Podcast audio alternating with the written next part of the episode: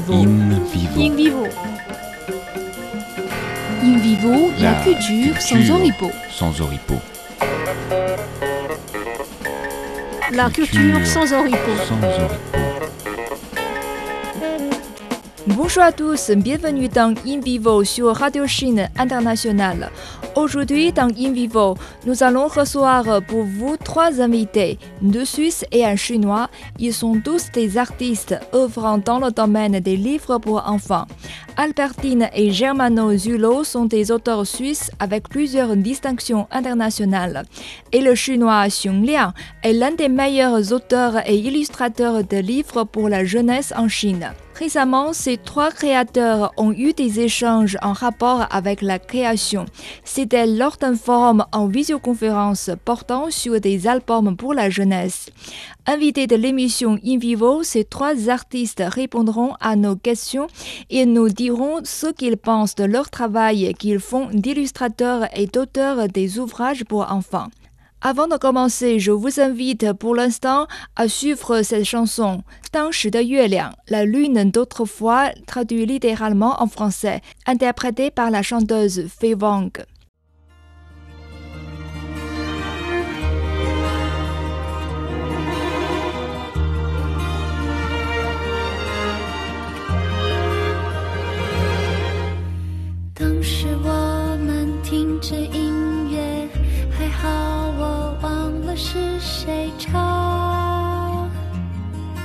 谁唱。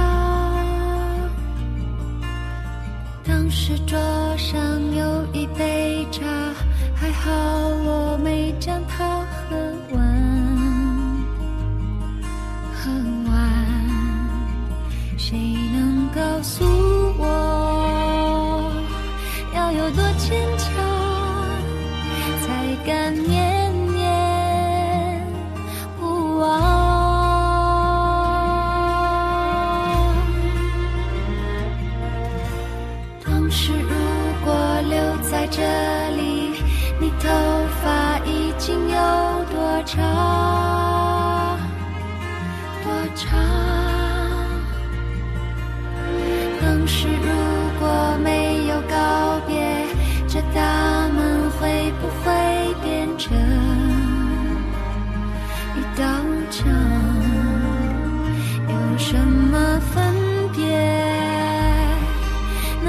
呼吸的，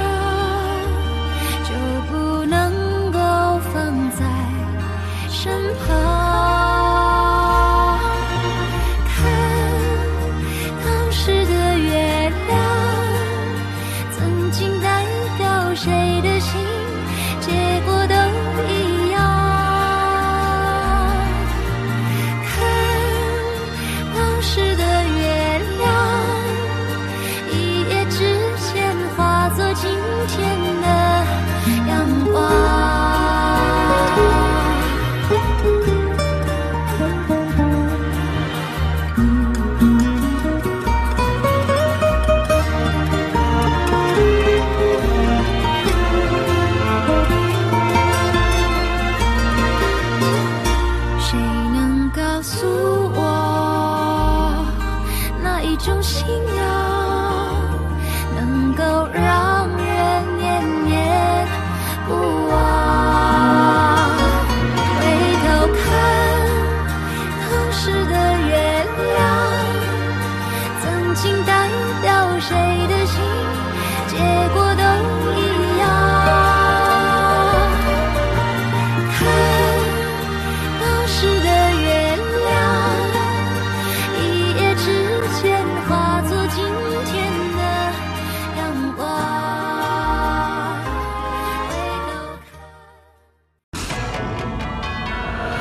Chine Internationale. Radio Chine. Parce que la Chine fascine. La voix de la Chine, partout dans le monde.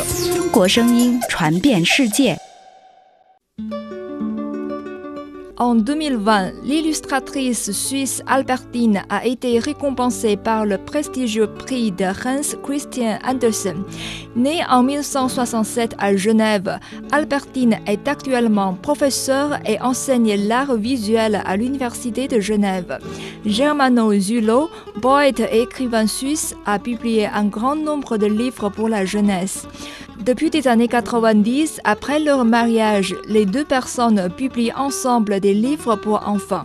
Depuis près de 30 ans, ils ont créé de nombreux ouvrages grâce à la complicité qui tisse une forte relation entre eux. L'un de leurs fruits de coopération, Les oiseaux, leur a valu le prix Sorcière de France en 2011 et s'est classé parmi l'un des dix meilleurs livres récompensés à l'occasion du 60e anniversaire de New York Times en 2012. Devant le micro de RCI, Albertine et Germano Zulo apportent leurs 30 ans de création dans le champ de livres pour enfants et ils parlent également de leurs impressions sur les œuvres de leurs homologues chinois, notamment l'auteur chinois Xiong Liang, qui travaille sur les ouvrages pour enfants et qui s'est échangé avec eux lors d'une séance de dialogue entre les illustrateurs et auteurs de livres pour enfants par visioconférence. Euh, Albertine, vous êtes euh, illustrateur et Germano est un poète, un écrivain. Alors pourquoi avez-vous décidé de travailler ensemble à- pour créer des livres pour enfants? Alors au départ, on est tombé amoureux et puis on a, on a participé à un concours, un concours d'illustration pour livres jeunesse. Et, et on a fait ce concours sans penser à faire des livres ensemble. Mais déjà, on collaborait un peu parce que moi, j'avais besoin de textes et, et, et Germano a commencé à me faire des petits titres dans les livres, hein, comme Mhm. ça, dans les petits livres que je faisais. Et puis, progressivement, on s'est rendu compte qu'on avait envie de raconter des histoires ensemble et de partager, euh, de partager ça ensemble, comme si on était, euh, voilà, moi, il me manquait le texte et Germano, il lui manquait les images et ça s'est fait comme ça.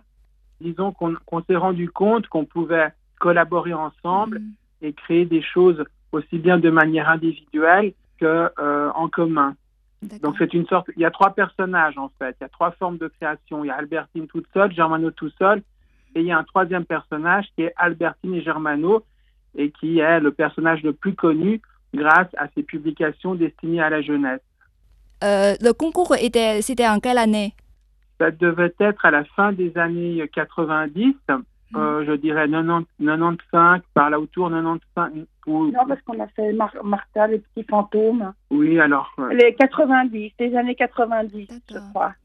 Donc ça fait euh, plus de quelques, à peu près 20 ans que vous travaillez ensemble pour les, les ouvrages oui, pour ça enfants. fait même presque, même presque 30 ans Ça fait maintenant. presque 30 ans. D'accord. Et, Mhm. et puis peut-être ce qui est intéressant de préciser, c'est que dans ce con- dans le jury du concours, il y avait notre éditrice actuelle, l'éditrice de notre maison d'édition à Genève, La Joie de lire, Mm. Madame Francine Boucher. Et elle nous a, on avait, on n'a pas gagné le concours, hein, on était dans la shortlist, mais Francine nous a repérés en quelque sorte.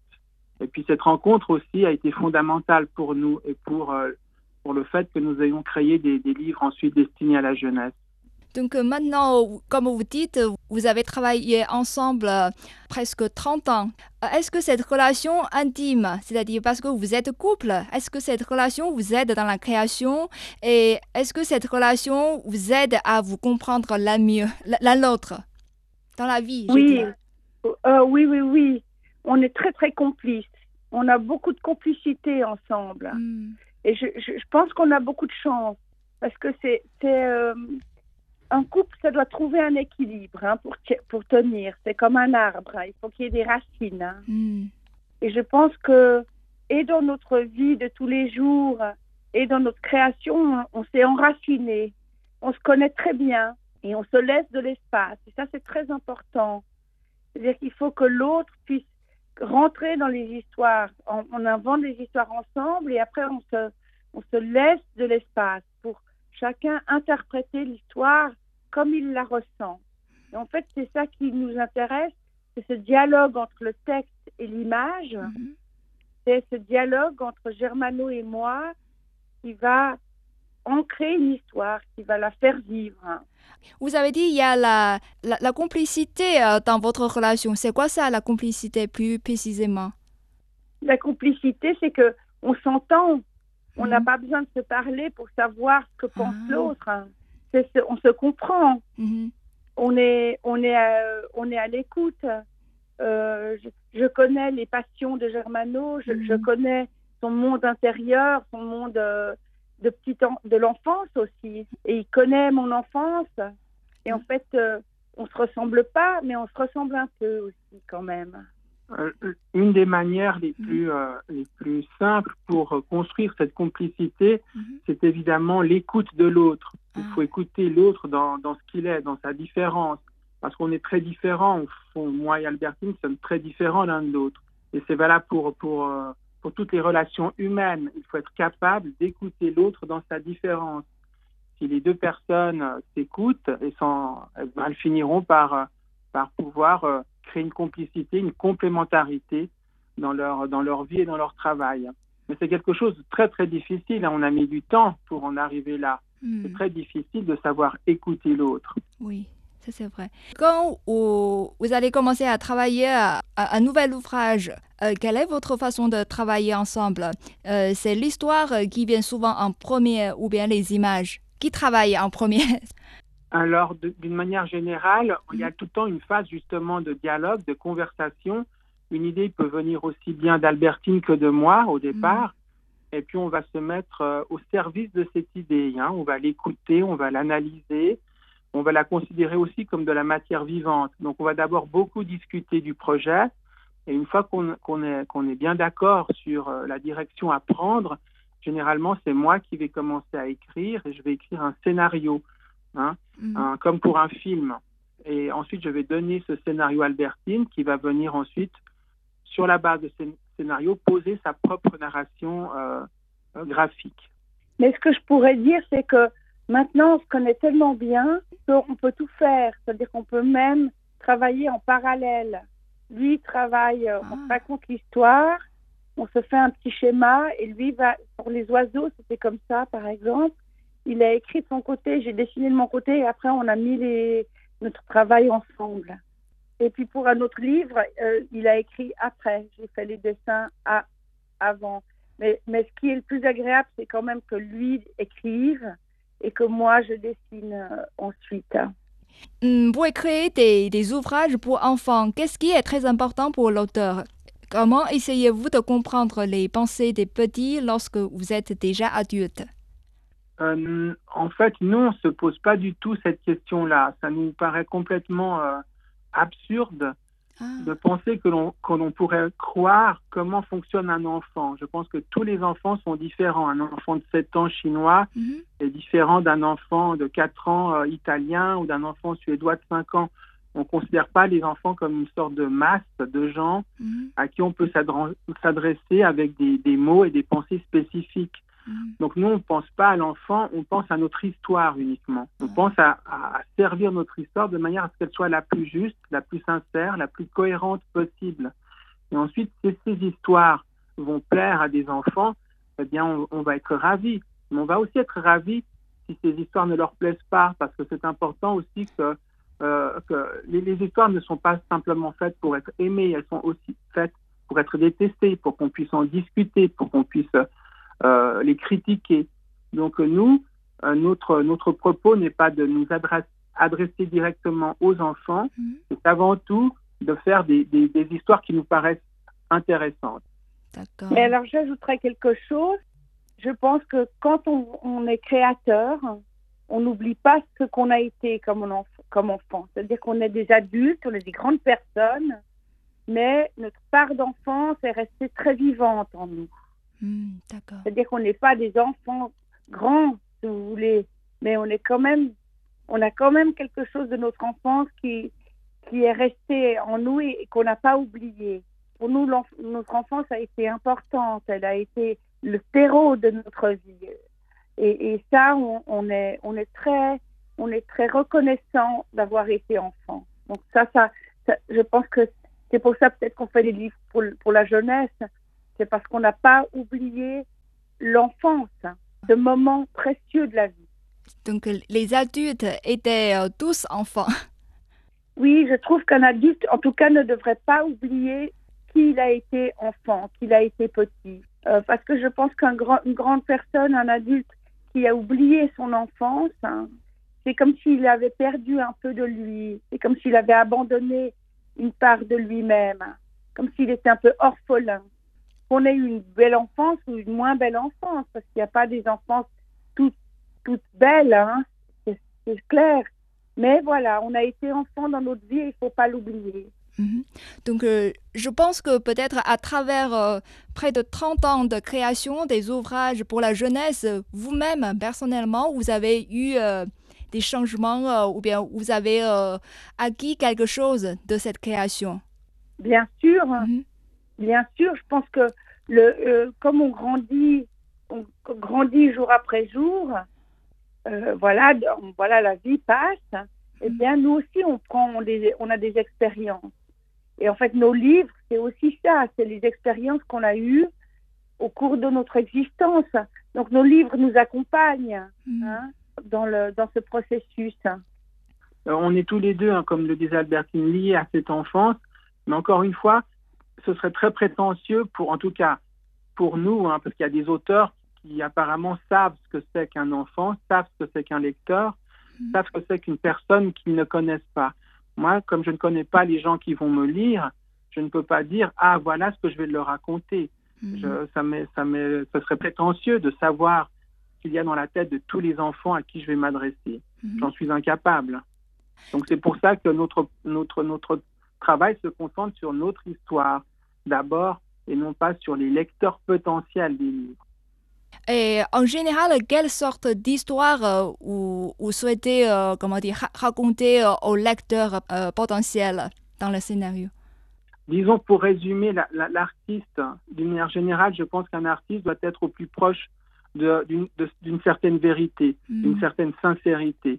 Donc, nous, nous avons notre parcours, notre expérience de vie, mm. on capte le monde, on observe le monde et on va tenter de restituer notre sentiment de ce que nous avons capté du, du monde de la manière la plus sincère possible. Euh, après, ce que nous, nous essayons de faire passer, peut-être pour le résumer en un thème, je pense que ce, que ce qui nous intéresse, nous, c'est la richesse de l'âme humaine, hein, de, de, de l'individu, de l'humanité. Mm. Euh, la beauté de ce que l'on est quand on est un être humain. C'est ça qui nous intéresse. Et Albertine, euh, vos illustrations sont pour la plupart en couleur vivante. Quelle est votre vision esthétique dans la création des ouvrages pour la jeunesse? Oui, alors je pense qu'en effet, j'ai une palette. Euh, j'ai ma palette préférée, j'ai des couleurs qui reviennent mm. souvent dans mon travail, des couleurs que j'aime. Je dirais que ça dépend des albums aussi. J'ai fait des albums aussi en noir et blanc, au crayon. Ça dépend des histoires. Hein. Hmm. Euh, il y a des histoires, euh, c'est comme le format d'un livre. Il faut choisir le format. Euh, il faut donner à notre histoire la plus belle forme possible. Et pour raconter, c'est comme un langage, hein, le dessin. Donc, quel langage je vais utiliser pour chaque histoire? Donc, certaines sont propres à être plutôt en noir et blanc et d'autres en couleur. Mais en effet, la couleur, j'ai appris. Parce qu'avant, je ne savais pas. Je connaissais que le jaune et le rouge et le bleu. Mais à, l'école, quand j'étais étudiante aux Beaux-Arts, euh, j'ai fait de la sérigraphie et tout à coup, euh, j'ai appris ce que c'était que la couleur. J'ai appris les mélanges. C'est devenu comme la cuisine, c'est devenu naturel chez moi. Je sais que si je mets un peu de noir dans cette couleur, elle va devenir comme ça. Je sais que si je mélange du jaune, du jaune et du bleu, je pourrais faire un vert. Et quel vert? Et je vais peut-être euh, rajouter un peu de blanc. En fait, voilà, je fais de la cuisine avec mes couleurs. Hmm. Ce qui est très important, c'est qu'il y a de l'émotion dans la couleur. Hein. Il y a quelque chose de profondément euh, on raconte quelque chose avec mhm. la couleur, on raconte des sensations, des sentiments. Et, c'est ça qui m'intéresse dans la couleur, c'est comment amener une histoire juste avec la couleur. Alors peut-être qu'en effet, je suis quelqu'un d'optimiste et quelqu'un d'assez solaire, mhm. c'est ce qu'on me dit. Et donc du coup, mes couleurs, elles sont assez solaires parce que voilà, je suis quelqu'un comme ça. Mhm. Euh, mes couleurs peut-être ressemblent à qui je suis. Oui, je vois. Simplement. Et je ne sais pas si vous deux, vous participez euh, de temps en temps des, des, des activités, euh, une rencontre euh, avec des, des, petits lecteurs ou non? Oui, oui, on, le hmm? fait, on le fait régulièrement. Ah, d'accord. Comment c'était passé? Vous aimez euh, ce genre d'activité, de rencontre avec les petits?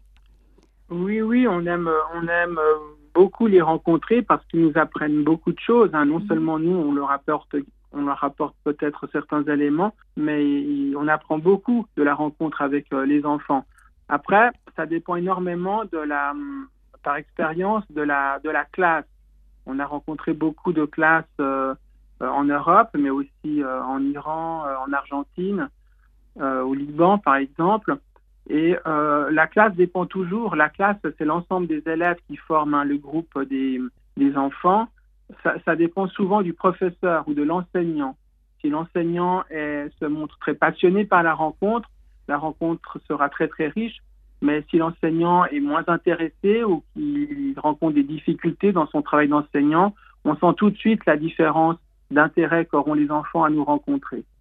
Euh, est-ce que vous avez lu euh, quelques ouvrages de vos collègues chinois, par exemple Xiong Liang, qui était au dialogue avec vous par visioconférence Quelles sont vos impressions sur leurs ouvrages? Oui, euh, écoutez, alors heureusement, ces livres sont traduits en français. Hein. Ah, il y a Le Gentil Monstre, il y a Les Mystères des Dragons Disparus, il y a Les Chevals des Neiges, mhm. Le Tueur de Tigres. Donc moi, je connais un peu son travail. Je, suis très impressionnée par la maîtrise et la perfection euh, technique au lavis. Sa technique au lavis est, très impressionnante. Ce qui est amusant, c'est que chez nous, en, Europe, on a tendance maintenant à trouver dans les écoles que, que la technique n'est pas importante. Mm. Souvent, la technique vient en deuxième. Il faut l'idée avant et la technique après. Et je trouve que lui, il marie très très bien les deux. Il, marie, euh, il s'appuie sur la croyance philosophique ancienne pour comprendre notre monde actuel. je trouve que c'est très fort. Et puis, il a cette technique euh, parfaite qui accompagne cette, euh, son, son, travail. son travail. Et ça, c'est très beau.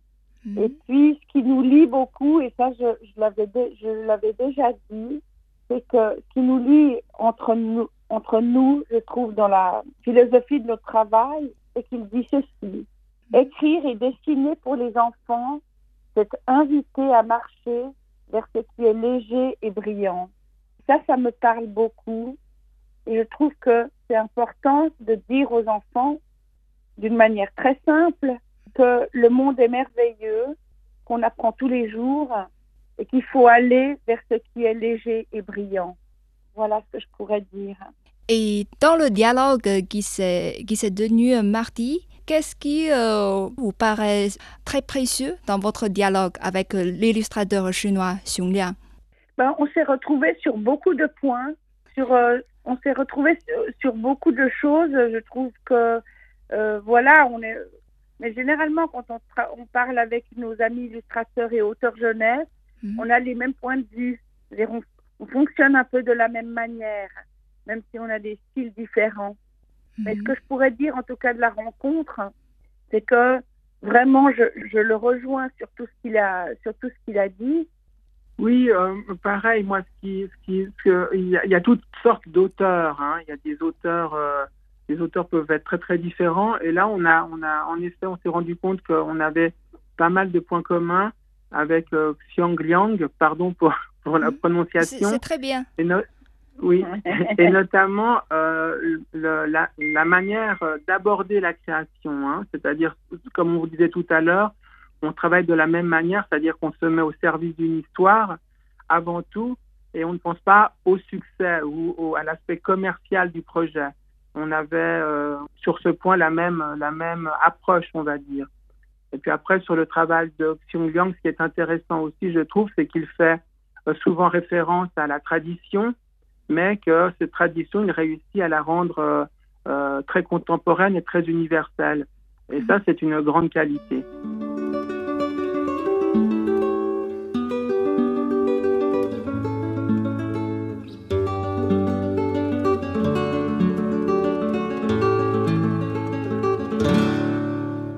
Liang est aujourd'hui l'un des meilleurs auteurs des ouvrages pour enfants.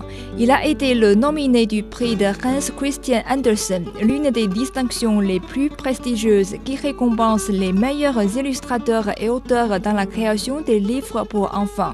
Depuis 2002, Xiong Liang a commencé à créer les ouvrages pour les petits. À cette époque-là, c'était les livres créés par des auteurs étrangers qui l'emportaient sur le marché chinois.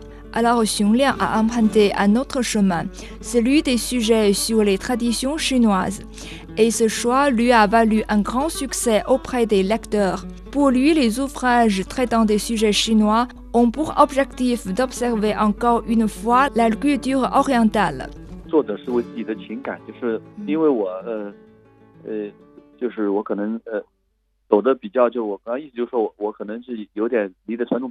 L'odeur fait la création pour ses propres émotions. Au moment où je me sentais loin de la tradition, pourquoi ne retourne-je pas vers la tradition et ne m'approche-je pas de la vie quotidienne, de sorte que je puisse en faire de nouvelles réflexions? J'ai appris la peinture chinoise quand j'étais petit et ensuite j'ai lu des œuvres en littérature et philosophie occidentale. Il me semblait qu'on était un peu loin des sujets traditionnels, donc c'était un retour à la culture traditionnelle pour moi. Xiong Liang a toujours un attachement à l'écriture. Il assure donc le travail de l'illustration et du scénario dans le même temps lors de la création des livres pour enfants. En lisant les ouvrages sur la psychologie de l'enfant, il essaie de mieux comprendre l'aspiration et les moyens cognitifs de chaque tranche d'âge, y compris le bébé. Pour Xionglang, il faut enlever totalement la pensée d'adulte et la remplacer par la vision des enfants. Le livre pour adultes, qui le concerne les sentiments ou la pensée, est lié au concept. Quant au livre pour enfants, cela concerne purement la découverte, et ce qui m'intéresse beaucoup plus. La naissance de la fille de Xiong Liang lui a poussé à se lancer dans la création des livres pour enfants. Progressivement, son travail lui permet de mieux connaître les enfants. Les enfants sont extrêmement forts en sens visuel, ce qui n'est pas le cas pour les adultes. La capacité d'autodécouverte et la créativité chez les adultes ont été restreintes parce qu'ils s'informent par les autres sur la manière du monde. Le plus important pour moi, c'est de laisser les petits observer eux-mêmes et s'éclairer par leur propre façon de voir les choses, au lieu de les approvisionner de connaissances générales. 而非是灌输式的方式成长。 La lecture, selon Xiong Liang, est un périple qui invite à découvrir et à rencontrer les inattendus. La lecture permet aussi de grandir et apporte de nouvelles possibilités à la pensée des petits-enfants. 真正的收获是 Les vrais acquis sont invisibles. L'auto-inspiration se produit au fond du cœur. Il est difficile de donner une réponse sur ce qui s'est passé dans le cœur de l'enfant. Tout ce qui pourrait se dire est externe et ne se transforme jamais en idée au fond du cœur.